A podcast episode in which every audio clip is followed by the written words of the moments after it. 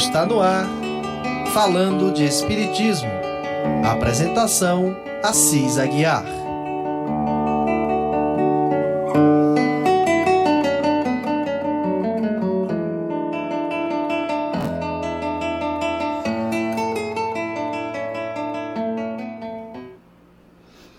Olá, boa noite.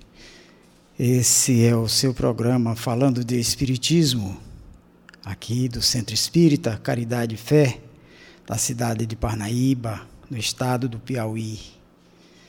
Eu sou Assis Aguiar, que toda sexta-feira, nesse horário, estou aqui para a apresentação deste programa. Agradecendo a audiência dos nossos irmãos que nos ouvem e assistem. E estamos trabalhando a obra O que é o Espiritismo. Já estivemos aqui com outros assuntos da mesma obra.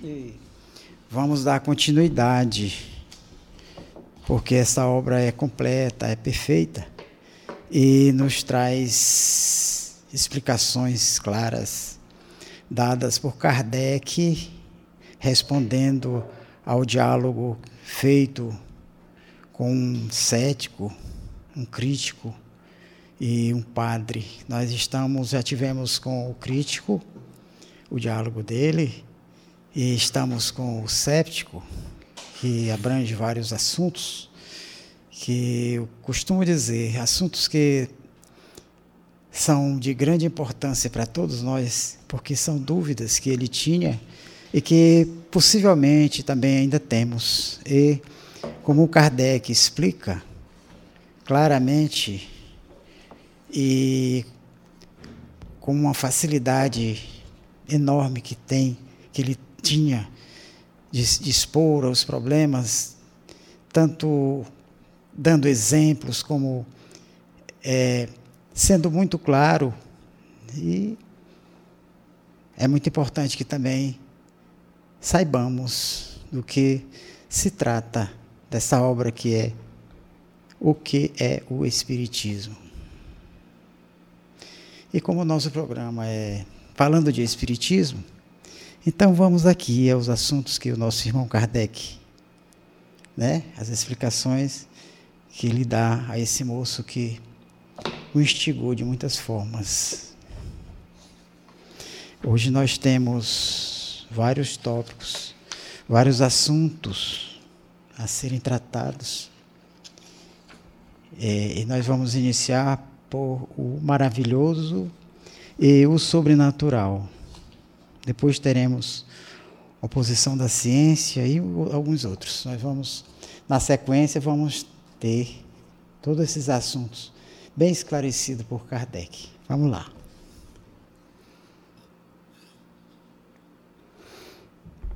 O maravilhoso e o sobrenatural. O séptico perguntou ao Kardec: O Espiritismo tende, evidentemente, a fazer reviver as crenças fundadas no maravilhoso e no sobrenatural. Ora, no século positivo em que vivemos, isto me parece difícil, porque é exigir que se acredite nas superstições e nos erros populares, já condenados pela razão. Kardec responde a ele, dizendo assim: Uma ideia só é supersticiosa quando falsa. Mas cessa de, de o ser desde que passe a ser uma verdade reconhecida. A questão está em saber se os espíritos se manifestam ou não. Ora, isso não pode ser taxado de superstição antes de ficar provado que não existem espíritos. Direis: A minha razão não aceita essas comunicações. Porém, os que creem que não são nenhum mentecaptos pentecaptos, é, desorientados, loucos, bobos. Né?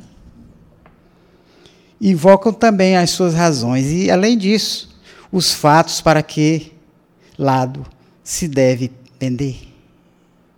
O grande juiz nessa questão é o futuro, como tem sido em todas as questões científicas e industriais classificados como absurdas e impossíveis em sua origem.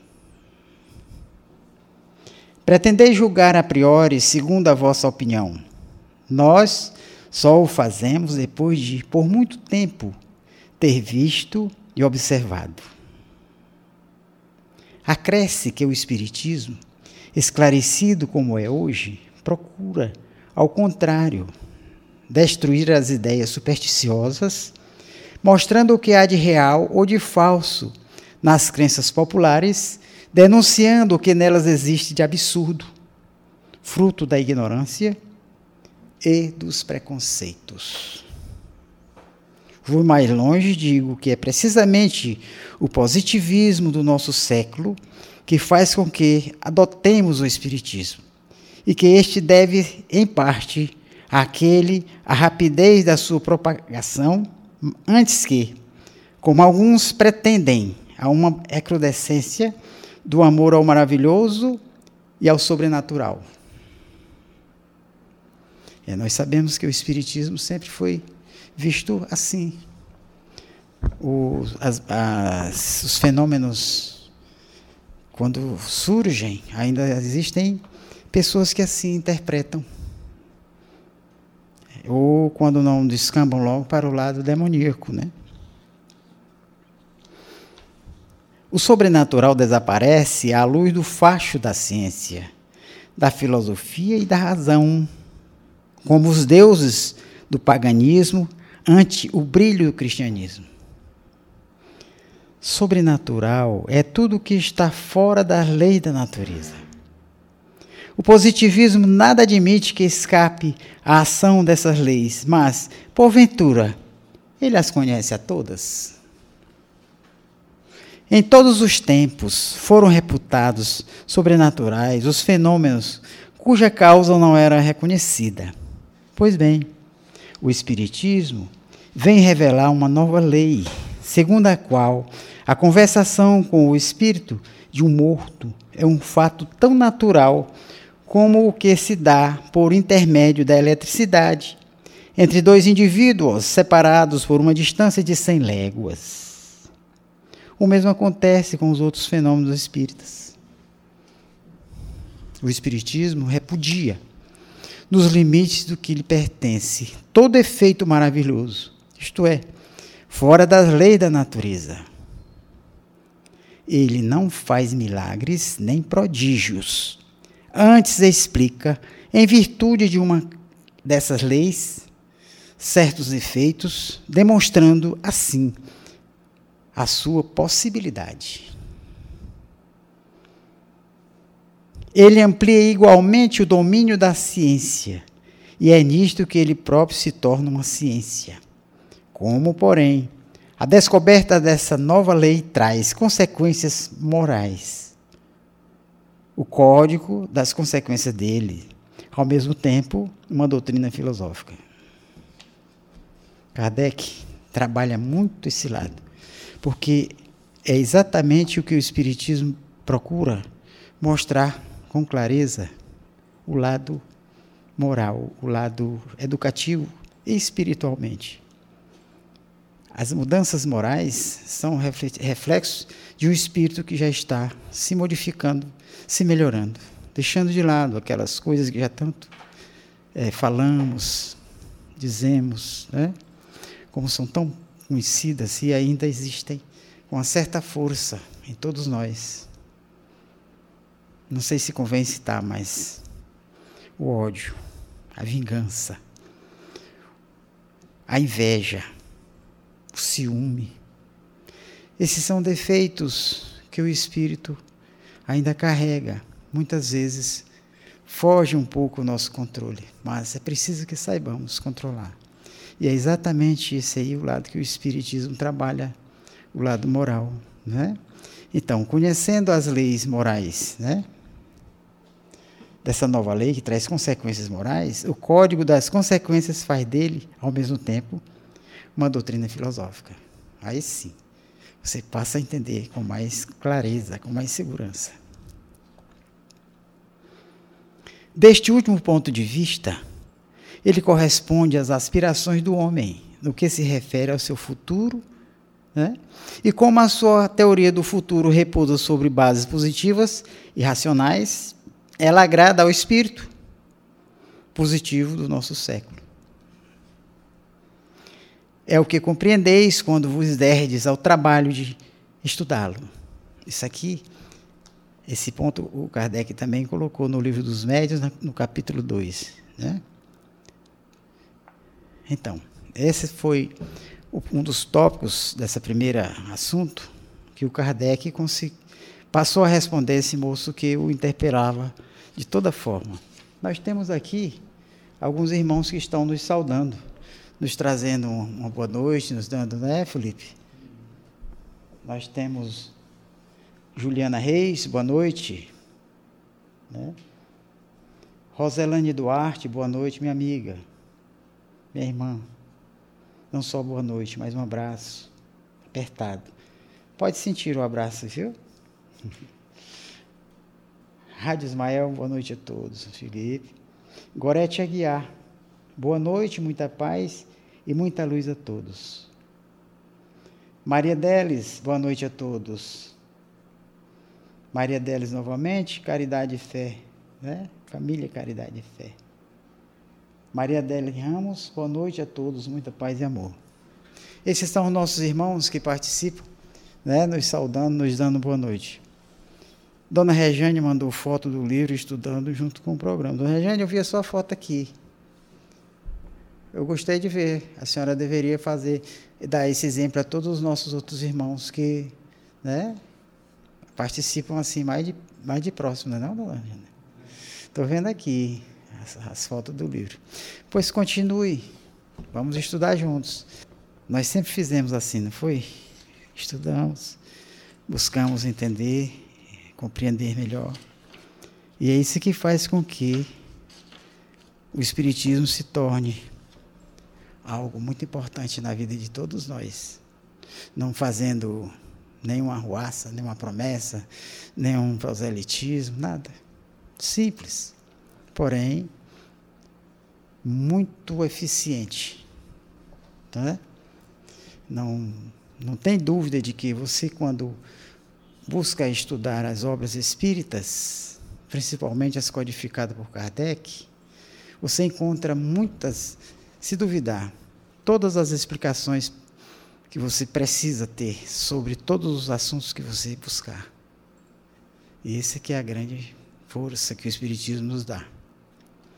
Então, trazendo aqui um outro assunto dessa mesma obra, continuando o diálogo com o moço séptico, ele vai tratar agora da oposição da ciência. E o moço chega interpelando assim: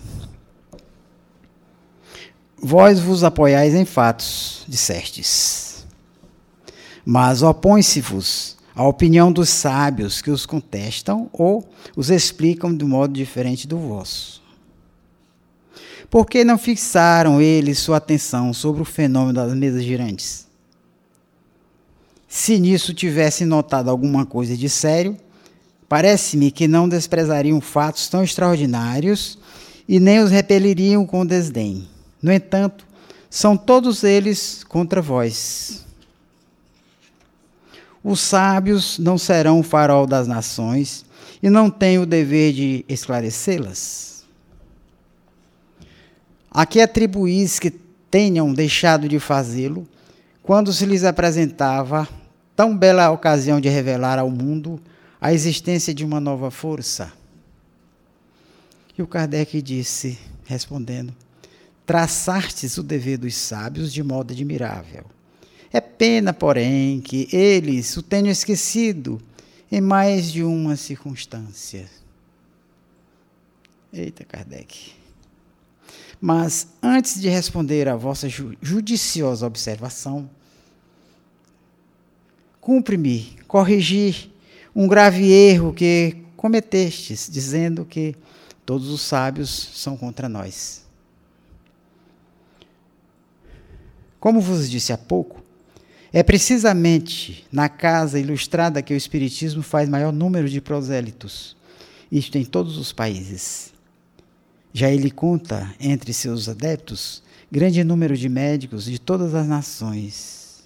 E ninguém nega que os médicos sejam homens de ciência, os magistrados, os professores, os artistas, os homens de letra, os oficiais dos altos, os altos funcionários, os grandes dignitários, os eclesiásticos, etc., que se agrupam ao redor da sua bandeira. Não são pessoas em quem não se em quem se não deva reconhecer uma certa dose de ilustração. Admite-se erroneamente que os sábios só se encontram na ciência oficial e nos corpos constituídos. Pelo fato de ainda não ter o Espiritismo adquirido direito de cidade na ciência oficial, merecerá ser condenado. Se nunca a ciência se houvesse enganado, sua opinião nesse sentido teria grande peso na balança. Infelizmente, a experiência prova o contrário. O mais importante desse diálogo é quantas perguntas o Kardec faz respondendo ao mesmo a esse moço. Veja aí. Não repeliu ela como quimeras tantas descobertas que, mais tarde, se tornaram título de glória para os seus autores? Não foi devido a um parecer do nosso primeiro corpo sábio que a França se absteve da iniciativa do vapor? Quando Fulton veio ao campo de Bolonha apresentar seu plano, Napoleão I, que confiou o exame, imediato ao Instituto, não decidiu este que aquilo era uma utopia, como que se não devia ocupar? Veja bem, vapor, hein? Devemos daí concluir que os membros do Instituto são ignorantes e que sejam justificados os epítetos triviais que, à força de um mau gosto, certas pessoas se comprazem em prodigalizar-lhes? Certo que não. Não há pessoa sensata que não faça justiça ao seu saber eminente, sem, contudo, deixar de reconhecer que eles não são infalíveis e, portanto, que as suas sentenças não estão isentas de apelação, sobretudo no que se refere a ideias novas. E o moço continua perguntando: Admito perfeitamente que eles não sejam infalíveis, mas não é menos verdade que, em virtude do seu saber, sua opinião vale alguma coisa e que, se ela estivesse do vosso lado, daria grande peso ao vosso sistema que o Kardec diz assim: concordai também que ninguém pode ser bom juiz naquilo que está fora da sua competência. Só porque é um doutor, um cientista, e se tivesse ao lado do Kardec, aí o Espiritismo. Veja aí o raciocínio. Se quiseres edificar uma casa, confiareis esse trabalho a um músico? Olha aí os argumentos do Kardec. Se estiveres enfermo, Far-vos-eis sagrar por um arquiteto? Sangrar por um arquiteto? Quando estáis a braço com um processo, ides consultar um dançarino? Finalmente, quando se trata de uma questão de teologia, alguém irá pedir a solução a um químico ou a um astrônomo? Não. Cada um tem a sua especialidade. As ciências vulgares repousam sobre as propriedades da matéria que se pode, à vontade, manipular. Os fenômenos que ela produz têm por agentes forças materiais. Os, os do Espiritismo têm como agentes inteligências que têm independência, livre-arbítrio e não estão sujeitos aos nossos caprichos.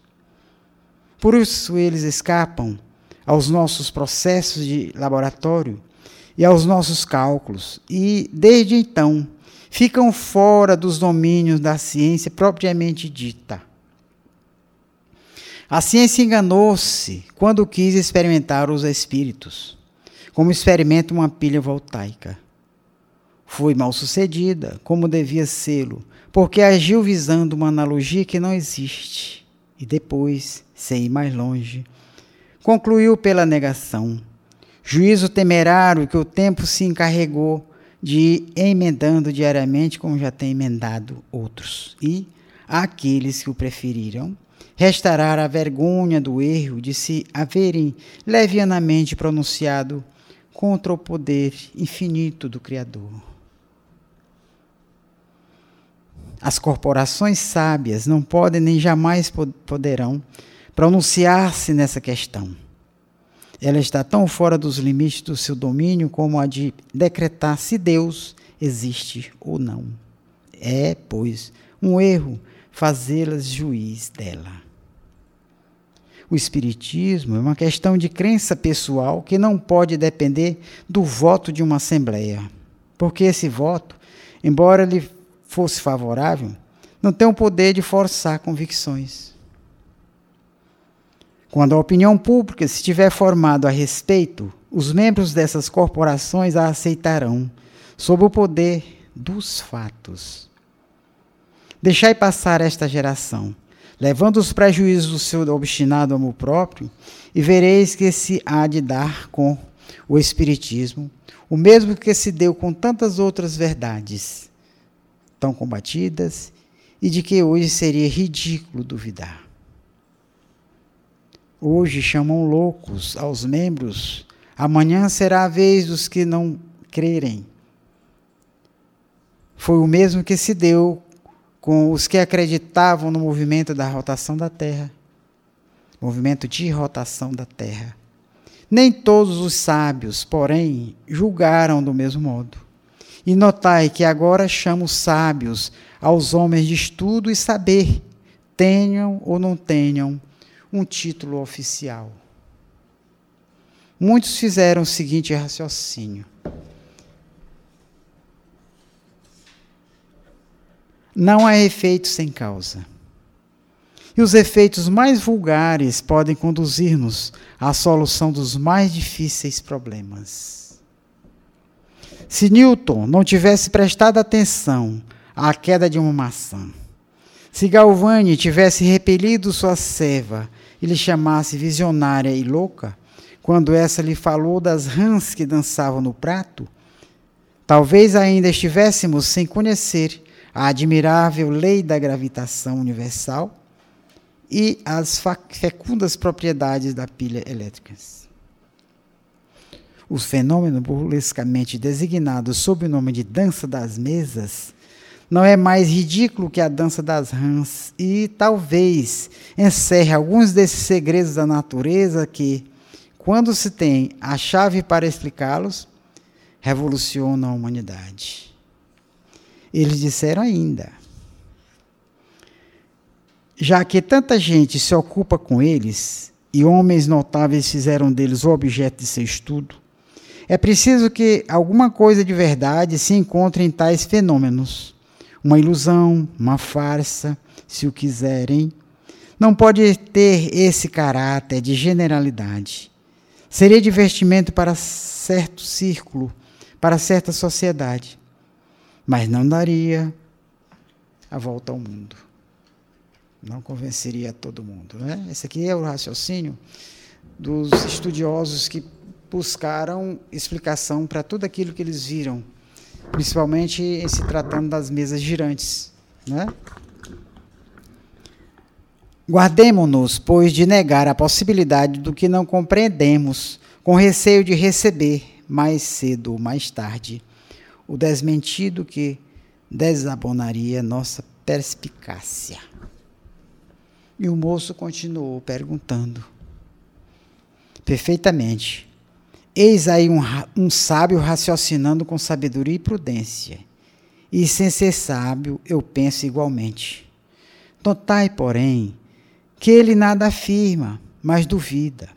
Ora, qual é a base que se afirma? Em que se firma a crença na existência dos espíritos e, sobretudo, na sua comunicação conosco. E Kardec diz assim: essa crença apoia-se sobre o raciocínio e sobre os fatos. Eu próprio não a adotei senão depois de meticuloso exame, tendo adquirido no estudo das ciências exatas os, o hábito das coisas positivas, sondei, percrutei esta nova ciência nos seus mais íntimos refúgios. Busquei explicar-me tudo, porque não costumo aceitar ideia alguma sem lhe conhecer o como e o porquê. Bem, sabemos que Kardec também era cético, né? Ele, não, eu vou a fundo. E aqui ele está se explicando, dizendo como ele chegou a aceitar, é, observar o, os fenômenos que aconteciam naquela época, para poder é, tirar as dúvidas, porque ninguém explicava, só admiravam e aquilo ali virou, virava festa, virava demonstrações de toda forma. E existia um princípio inteligente, como ele mesmo diz, e essa força inteligente tem que ter alguma coisa positiva. E ele foi atrás, né? Aí ele diz mais aqui: Eis o raciocínio que me fazia um sábio médico, outrora incrédulo e hoje fervoroso adepto. Dizem que seres invisíveis se comunicam. Por que negá-lo? Antes de inventar-se o microscópio, suspeitava alguém que existisse esses milhares de animal, animálculos, oh, desculpem, milhares de animálculos que causam tantos estragos à economia? Onde a possibilidade material de haver no espaço seres que escapem aos nossos sentidos? Teremos, acaso, a ridícula pretensão de saber tudo e de dizer que Deus nada mais pode revelar? Se esses seres invisíveis que nos rodeiam são inteligentes, por que não poderão comunicar-se conosco? Se estão em relação com os homens, devem desempenhar um papel no seu destino, nos acontecimentos da vida destes. Quem sabe, se eles não constituem uma das potências da natureza, uma dessas forças ocultas de que nem suspeitávamos. Que novo horizonte vai abrir-se ao pensamento? Que campo tão vasto de observação! A descoberta do mundo dos invisíveis tem muito mais alcance que a dos infinitamente pequenos. Ela é mais que uma descoberta, é uma revolução das ideias. Admitisse os espíritos. Né? Quanta luz pode projetar essa descoberta? Quantas coisas misteriosas explicadas? Quantas coisas misteriosas explicadas? Os crentes são, são ridiculizados, mas que valor tem isso quando o mesmo se tem dado a respeito de todas as grandes descobertas? Cristóvão Colombo não foi repelido sobrecarregado de desgostos, tratado como insensato? São ideias tão estranhas. Né? Dizem que não se lhes deve dar crédito, mas a isso se pode responder que data de meio século a possibilidade que, em alguns minutos, estabelecesse correspondência entre dois pontos opostos do nosso planeta. Em algumas horas, atravessasse a França, com o vapor produzido por um pouco de água fervente, um navio avançar contra o vento, e tiramos da água os meios de iluminar-nos e aquecer-nos. Quem há meio século se tivesse proposto iluminar toda a cidade de Paris em um instante e com um só reservatório de uma substância invisível, apenas conseguiria fazer rir-se de si. Veja que todos esses exemplos que o Kardec está mostrando são tão palpáveis, tão que não deixa dúvida de que realmente é preciso que se tenha melhor bom senso para observar antes de criticar. Tá? Será isso, porventura, coisa mais prodigiosa que o espaço ser povoado pelos seres pensantes que, depois de haverem vivido na Terra, nela deixaram seu invólucro material? Não se achará neste fato a explicação de tantas crenças que existem desde os mais remotos tempos? São coisas que nem merecem estudo aprofundado. Eis as reflexões de um sábio, mas de um sábio sem pretensão. Elas são igualmente feitas por muitos outros homens esclarecidos. Estes viram, não superficialmente e de ânimo prevenido, estudaram seriamente, sem partido fixo, e tiveram a modéstia de não dizer: não compreendemos, isto não pode ser a verdade. Sua convicção formou-se pela observação e pelo raciocínio. Se essas ideias fossem uma quimera, acreditais que todos esses homens sisudos as tivessem adotado? Que por tanto tempo pudessem ser vítimas de uma ilusão? Não há, pois, impossibilidade material de existirem seres invisíveis para nós, povoado, povoando o espaço, e esta só consideração devia bastar para exigir mais circunspecção. Quem, há bem pouco, poderia pensar que uma só gota de água límpida encerrasse milhares de seres cuja pequenez extrema nos confunde a imaginação? Ora, eu digo que há mais dificuldade em conceber a nossa razão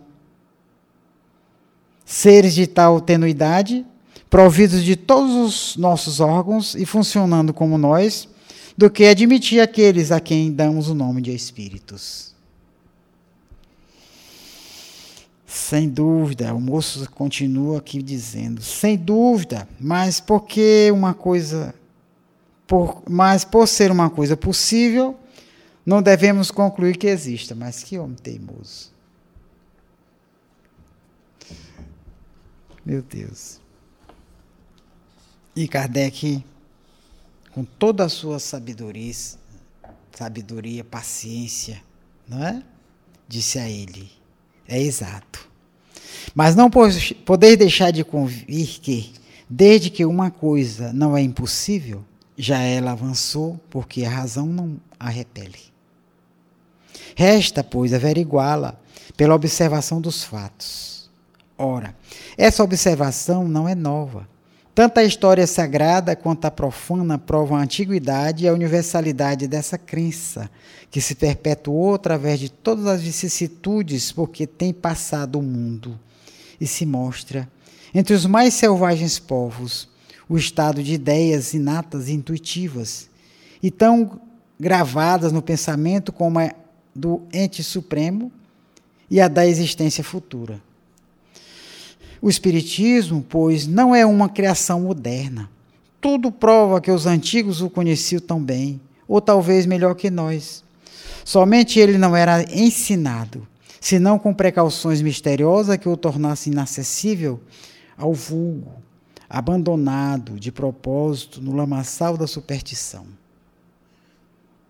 Quanto aos fatos, eles são de duas naturezas: um espontâneo, uns espontâneos e outros provocados. Entre os primeiros estão as visões e as aparições tão frequentes que são os ruídos, barulhos e movimentações de objetos sem causa material, e grande número de efeitos insólitos que olhávamos como sobrenaturais e hoje nos parecem simples, porque não admitimos o sobrenatural, visto como tudo se submete às leis imutáveis da natureza. Os fatos provocados são os obtidos por intermédio de médiums. Parece simples, parece muito comum, mas para quem não aceita, não acredita, e prefere ir é, tirar suas dúvidas em lugares que não encontra a explicação exata, baseada em um estudo profundo como Kardec fez, e aqui nós temos nas mãos essas obras, aí fica bem difícil de aceitar, de acreditar mesmo, de até procurar buscar alguma informação mais que não deixe tão assim teimoso, né, Felipe? Felipe, você não é teimoso não, né? Eu fui muito teimoso. Eu acho que a gente vai, vai chegar num ponto que é melhor dar o braço a torcer, né? Minha mãe dizia muito isso. Porque se não der a mão palmatória, dá o braço a torcer. Porque pega no braço para bater na mão, aí torce o braço. Aí toma um gole d'água, Felipe.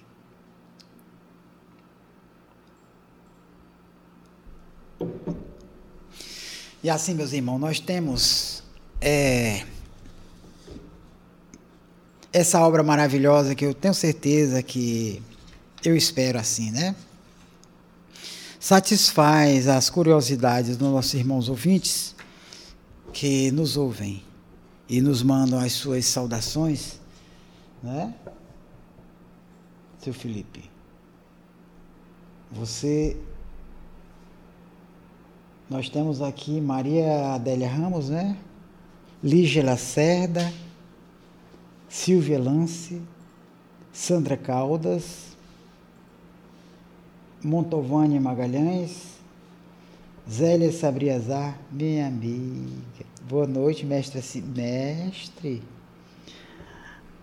Ah, meu Deus. Como mestre. E você é o quê? Minha irmã, muito obrigado. Eu, eu me sinto bem é, é à vontade quando trato com meus amigos, irmãos que nos ouvem e nos dão essa força. Porque, longe de ser mestre, pelo menos somos estudiosos, somos pessoas que pesquisam e que têm uma disposição a estar diante de um microfone, apresentando um programa como esse. E é preciso que haja um bom senso, coragem, disposição e confiança na, na espiritualidade amiga que nos assiste e que faz com que possamos é, chegar a um, a um alcance de audiência cada vez melhor para que esses assuntos sejam bem difundidos, bem compreendidos e que a partir de agora as pessoas passem a se interessar sempre mais. Eu não digo se transformar espíritas, mas que pelo menos possam compreender melhor o que estuda o espiritismo. E estudando, automaticamente estamos aprendendo. Isso quer dizer, o Espiritismo nos ensina muito. Zélia Sabriazar. Boa noite a todos. Bárbara Rocha é, e Nilson Balduino. Todos nos dão boa noite, boa noite a todos, meus irmãos. É muito prazer estar aqui, ouvi-los e receber o boa noite de cada um dos senhores.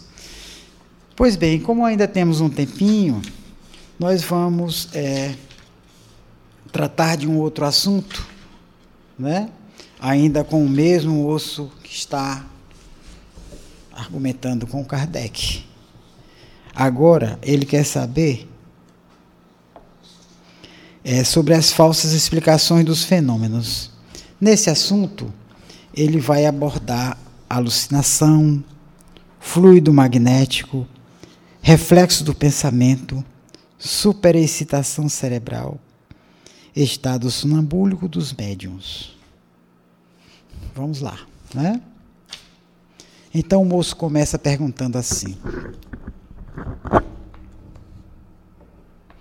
É contra os fenômenos provocados que principalmente a crítica se levanta. Ponhamos de lado toda a suposição de charlatanismo e admitamos a mais completa boa-fé, não será possível que os médiums sejam vítimas de uma alucinação? E Kardec responde assim: ignoro e já se tenha claramente explicado é, o mecanismo da alucinação. Da forma como querem defini-la, ela não deixa de ser um efeito singularíssimo e digno de estudo. É pena, porém, que aqueles que por meio dela pretendem dar conta dos fenômenos espíritas não possam antes apresentar a explicação deles. Além disso, fatos que escapam a essa hipótese, quando a mesa ou outro objeto se move, se ergue ou bate quando a dita mesa, ou bate, quando a dita mesa, à vontade, passeia por uma câmara, sem que pessoa alguma lhe toque, quando ela se é, destaca do solo e se suspende no espaço, sem ponto de apoio, enfim, quando, ao cair, se despedaça. Tudo isso não pode ser o efeito de uma alucinação. É, exemplos como esse, para quem assistiu às.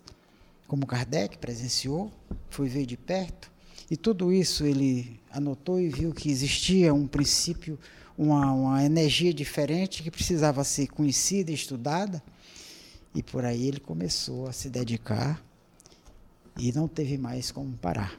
Né? Suponho que o médium, por um produto da sua imaginação, creia ver o que não existe. Será admissível que todos os presentes sejam, ao mesmo tempo, vítimas da mesma vertigem? E quando o mesmo fato se reproduz por toda parte, em todos os países, a ser assim, essa alucinação seria prodígio maior que o próprio fato. E foi exatamente isso que chamou a atenção o Kardec quando ele começou a escrever, selecionar as mensagens que chegavam aos montes, e ele passava quase que a noite inteira lendo, organizando, porque muitas mensagens tinham o mesmo conteúdo ou parecido, embora que em idiomas diferentes, que vinham de toda parte para ele, né? E aí ele tinha que ter o bom senso como tinha já a orientação dos mentores espirituais, para selecionar exatamente essas que. Porque se ele fosse escrever todas, ia ficar muitas coisas repetidas, como também poderia é, algumas entrar em contradição devido à interpretação das, das pessoas, de acordo com seus idiomas, as suas compreensão de como os costumes e veja outras coisas, né? Por isso, Kardec ele tinha uma linha de, de estudo, de conhecimento, que não deixava fugir dessa linha que hoje nós temos aqui. Né?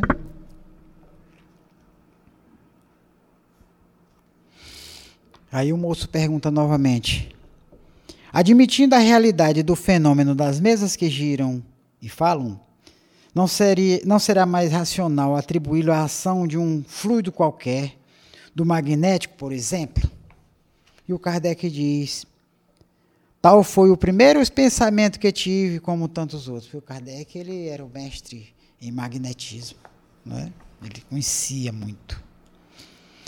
Se tudo se limitasse a esses efeitos materiais, não há dúvida de que poderiam ser assim explicados. Porém, quando esses movimentos e golpes nos deram prova de inteligência, quando se conhece, reconheceu que respondiam ao pensamento com inteira liberdade, foi-se levado a tirar a seguinte conclusão: se todo efeito tem uma causa, o efeito inteligente tem uma causa inteligente.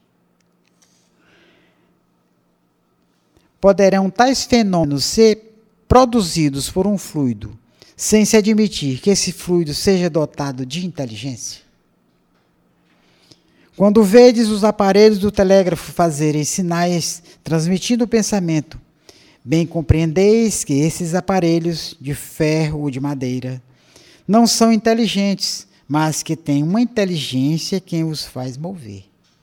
Dá-se o mesmo com as mesas a que nos referimos. Dão-se ou não efeitos inteligentes. Esta é a questão. Os que contestam são pessoas que nada viram ainda e se apressam a concluir, segundo suas ideias particulares e baseadas, quando muito, em observação superficial.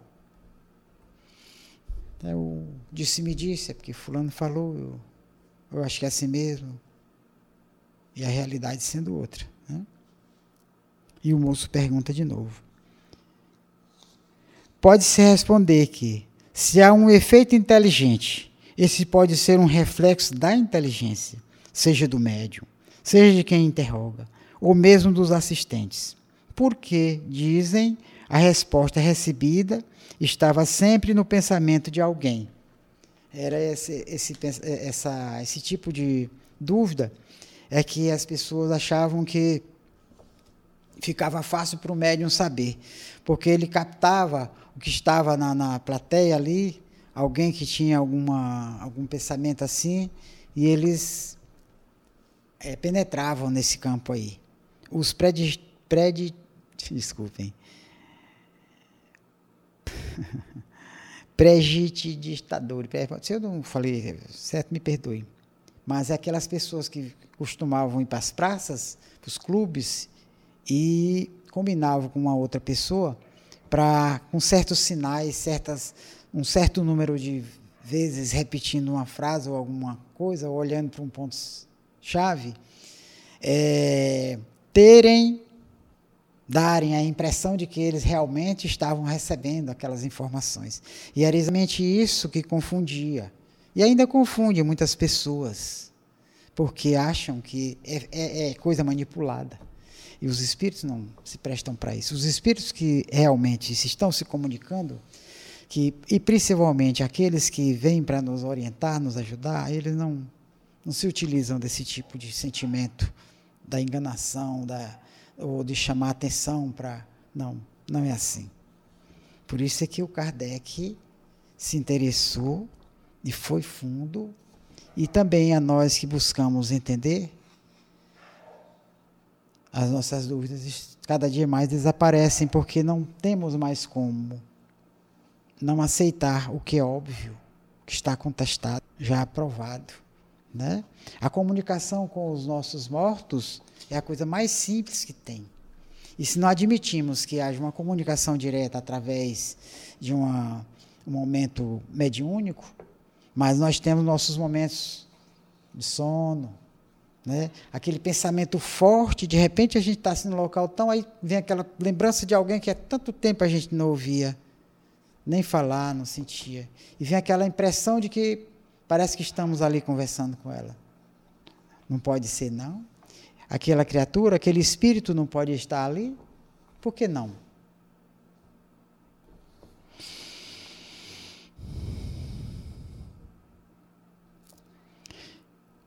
E o moço pergunta. E sim, ele perguntou se poderia ser assim, né? E o Kardec vai dizer: é ainda um erro.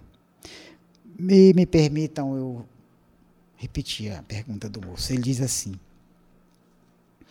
pode-se responder que, se há um efeito inteligente, esse pode ser um reflexo da inteligência, seja do médium, seja de quem interroga, ou mesmo dos assistentes. Por quê? Dizem, a resposta recebida estava sempre no pensamento de alguém. E o Kardec responde assim: é ainda um erro, filho da falta de observação. Se os que assim pensam se tivessem dado ao trabalho de estudar o fenômeno em todas as suas fases, não deixariam de reconhecer a cada passo a independência absoluta da inteligência que se manifesta. Como conciliar essa tese com as respostas obtidas, tão fora do alcance intelectual e da instrução do médium? Respostas que vão de encontro às suas ideias, desejos e opiniões, ou que destroem completamente as previsões dos assistentes. Quando os médios escrevem uma língua que não conhecem, ou escrevem na sua própria quando não sabem ler nem escrever. À primeira vista, essa opinião nada tem de irracional. Convênio, mas é desmentido por um conjunto de fatos tão concludentes que diante deles é impossível duvidar. Além disso, mesmo admitindo-se essa teoria, o fenômeno, longe de ser simplificado, seria muito mais prodigioso. Eu presenciei ainda jovem, no Centro Espírita Humberto de Campos, um momento como esse. Uma senhora, ela chegou bastante é, com problemas né, é, de mediunidade bem difícil, E ela, o Duíno, que era o presidente do Centro Espírita Humberto de Campos, é, concordou que ela participasse da mesa em uma sessão de desobsessão. E aconteceu de ela receber uma mensagem psicografada. No decorrer da sessão, era permitido parar um pouquinho para ler-se as mensagens que eram recebidas psicograficamente. Então cada médium pegava ali tal. Quando chegou na vez dela, ela olhou assim, se eu não sei ler. Aí outra pessoa pegou e leu a mensagem. Então está aqui um exemplo. E a pergunta de quê? Quem foi que escreveu? Como foi? Simplesmente ela serviu de instrumento para aquele espírito, né? Aqui está dizendo, escreveu na linguagem dela. E quando acontece de ser escrito em, em idiomas diferentes que o médium nunca nem é, teve acesso, conhece, acontece demais. Divaldo, Chico recebiam mensagens e tinha mais. Aconteceu com Chico, com Divaldo, receberem mensagens que eu esqueço o nome agora, que só é lida através de um espelho de trás, por trás, escrito de trás para frente em alemão, a linguagem, um idioma muito difícil e escrito em alemão, no mais alto é, é, grau de compreensão e de trás para frente. Quer dizer, esse médium não foi ele, ele serviu simplesmente de instrumento para aquele espírito. E bem sabemos que tudo isso é a comprovação de que os espíritos realmente atuam no momento certo, quando precisa. E é isso que o Kardec está passando para esse moço aqui e também para nós que estamos né, nesse momento de estudo, observando as respostas dessa obra. É, nós vamos, estamos quase chegando, mas nós vamos fechar esse assunto. Abstraindo das comunicações escritas, qual o sonâmbulo que fez alguma vez sair um pensamento de um corpo inerte? Qual deles pôde produzir aparições visíveis e mesmo tangíveis? Qual fez que um corpo pesado se mantivesse suspenso no ar, sem ponto de apoio? Será por efeito sonambúlico que certo médium desenhou um dia, em minha casa e na presença de vinte testemunhas, o retrato de uma jovem morta havia 18 meses e a quem ele não conhecera, retrato, é, ele não reconhecera. Retrato reconhecido pelo próprio pai da jovem, que presente estão, estavam na sessão. Como foi que ele desenhou a jovem? É como se fosse um retrato que a família identificou como sendo filho deles. Será por efeito do mesmo gênero que uma mesa responde com precisão às questões propostas, mesmo feitas mentalmente? Certamente, se admitirmos que o médium se ache em estado magnético, parece-me difícil crer que a mesa seja sonâmbula. Dizem ainda que os médiums só falam com clareza daquilo que é conhecido. Como explicar o fato seguinte e sem outros e sem outros da mesma espécie? Um dos meus amigos, muito bom médium escrevente, perguntou a um espírito se uma pessoa que ele tinha perdido de vista havia 15 anos era ainda desse mundo, deste mundo. Sim, ainda vive. Foi-lhe respondido: mora em Paris, rua tal, número tanto ele foi e encontrou a pessoa no lugar indicado. Seria isso uma ilusão? É, em um programa passado eu também citei um, um, caso assim, né, de uma moça que havia desaparecido e na casa onde ela havia morado começaram a aparecer os fenômenos lá, né, pedradas, outras coisas. E quando foi foram atrás da moça através de um um processo que eles fizeram lá, eu não vou repetir a história para não compridar, né? Mas que realmente fechou exatamente achar a moça onde ela estava, que ela não era falecida já há mais de 30 anos, já estava bem, a senhora bem de idade. Seu pensamento poderia sugerir tal resposta, quando, por causa da idade da pessoa por quem ele perguntava, havia toda a probabilidade de ela não existir mais? Se em certos casos vemos respostas combinarem com o pensamento de quem pergunta, será racional concluirmos que isto seja uma lei geral? Nisso, como em todas as coisas, são sempre perigosos os juízos precipitados, porque eles podem ser desmentidos pelos fatos que ainda não se observaram. Felipe, quanta lição, quanta beleza uma obra dessa nos traz, nos dando clareza em assuntos que, com certeza, ainda muitos nossos amigos ainda sentem dificuldade de aceitar, de compreender e mesmo quererem saber, né? Então, nós temos aqui mais alguns irmãos que nos saúdam, nos dando aqui o seu boa noite. Temos Nilson Baduino, boa noite. É, Adália Monteiro, boa noite. Boa noite, meus irmãos, a todos, muito boa noite. Nós estamos chegando nos finalmente do nosso horário, nosso programa, e a nossa irmã Rejane Fontinelli, Fontelli, desculpa, minha irmã, porque tem duas aqui, tem a Fontinelli, Fontinelli é o Felipe. Felipe, deixa eu me lembrei a nossos irmãos aniversariantes, rapaz. A nossa irmã Maria da Graça, a sua irmã, nossa irmã Ivana. Que bom. Parabéns a todos vocês.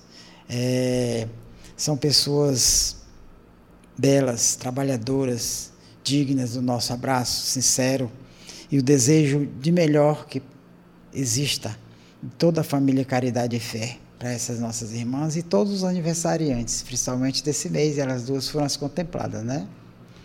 Muito bem. Então a, a nossa Regiane Fontelli está dizendo assim: a espiritualidade nos, nos ensinando com paciência através desses instrumentos maravilhosos, a Rádio Ismael, e a cooperação dos nossos irmãos que estão dando-nos essa força. E é isso que nós vamos, mandando um abraço a todos os nossos irmãos que nos ouviram, ao nosso irmão Samuel, a doutora Janine, a toda a sua turma lá, ao meu amigo Valdir.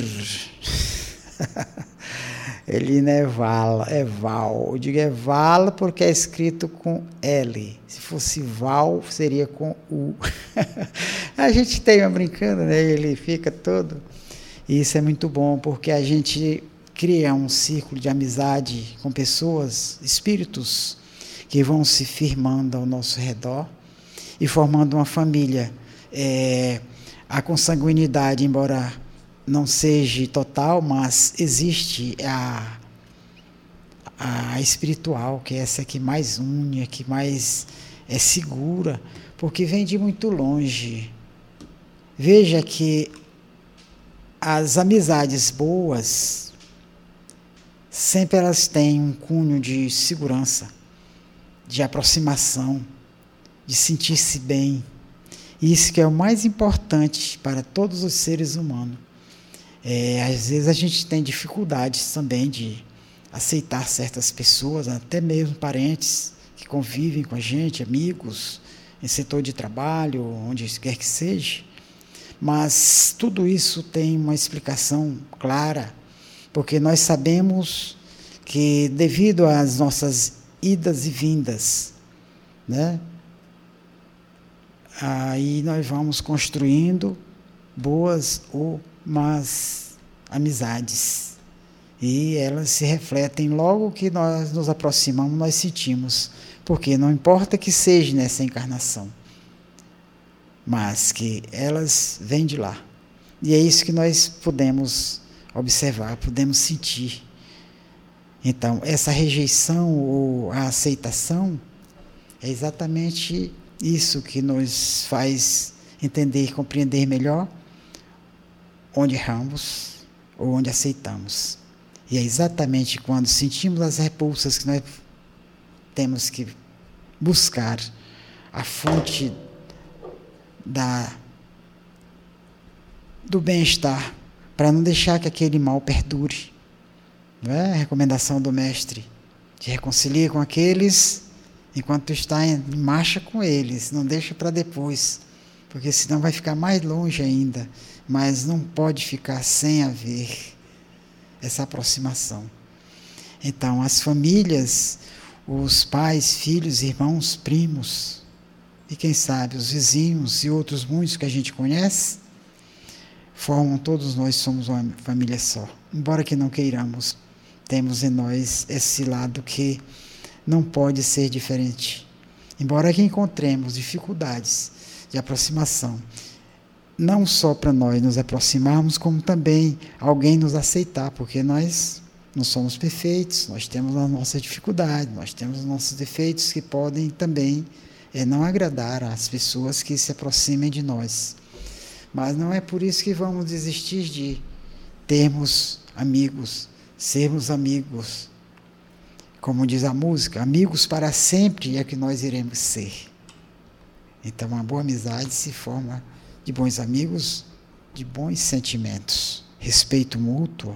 E é isso que o nosso Mestre amado Jesus nos trouxe, nos mostrou sermos amigos, sermos irmãos a todo instante. Por mais complicado e difícil que seja, mas é a lei de Deus que nos pede que nos aproximamos, que sejamos bons. E esse, meus irmãos, foi a nossa a nossa programação de hoje, a nossa apresentação. E prometemos, em uma outra oportunidade, trazermos ainda dessa obra que estamos ainda Agora chegamos na metade dos assuntos, que cada vez mais são interessantes, porque são respostas dadas ao Kardec, do Kardec a pessoas que o interrogaram, pessoas muito, muito inteligentes, que tinham dúvidas e que também faziam tudo para combater e ver se encontravam em Kardec uma contradição ou algo errado. Porque eles achavam que era o Kardec que estava criando, era a ideia do Kardec. E nós sabemos bem que não era bem assim. As ideias do Kardec eram perfeitas, mas eram fechadas com as ideias dos espíritos benfeitores que o auxiliavam, o orientavam, e ele mesmo falava com toda segurança: Isso aqui não são ideias minhas, o Espiritismo não é meu, o Espiritismo é dos espíritos, por isso é que não há como contestar com as leis materiais. E assim, meus irmãos, agradeçamos a Deus por ter nos concedido estarmos aqui, a todos os senhores que participaram com sua boa noite, com seus né, é, pensamentos positivos, mandando um abraço a todos os nossos irmãos. Esperamos que logo retornemos ao nosso convívio na nossa casa espírita, que está nos aguardando, embora que não tenhamos parado, nosso trabalho continua de uma forma diferenciada, mas que não importa. O que interessa é que não paremos, que deamos continuidade a essas, essa obra maravilhosa, o Espiritismo. Que Jesus nos abençoe, nos ilumine. Boa noite a todos, muito obrigado. Você acabou de ouvir Falando de Espiritismo